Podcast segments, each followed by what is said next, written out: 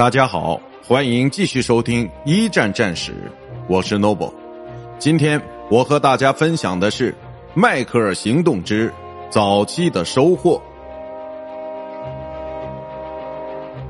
代号为迈克尔行动的进攻定于三月二十一日执行，袭击对象是在阿拉斯和拉费里之间一条长达九十六千米的防线。此防线由休伯特·高夫将军率领的英国第五集团军和朱利安·宾率领的第三集团军镇守。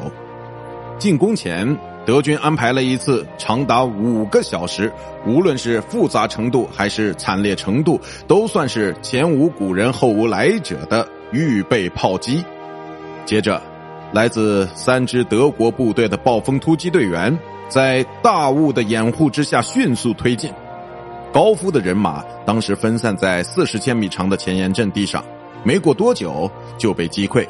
但北段防线上，宾的部下则依靠极深的战壕，有效的遏制住了德军的进攻。在小股法军的支援下，陆军元帅海格命令所有的后备力量立即填住防线漏洞。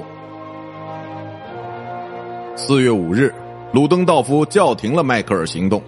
此时，德军已经推进了六十四千米，但由于协约国反应迅速，特别是其地面部队有强大的空军协防，所以德方并没有获得有价值的进展。此外，造成德军行动失败的原因还有三点：一是其占领的地区对英军而言都无足轻重，而其部队本身粮草供应不足；二是其机动性不足，没能拓展既得区域。三是炮兵部队跟不上暴风突击队的作战脚步，德军和协约国在此次对抗中各自都损失了约二十四万人，但英军至少用惨重的代价换回了相对的优势，而德军就真是白忙活了一场。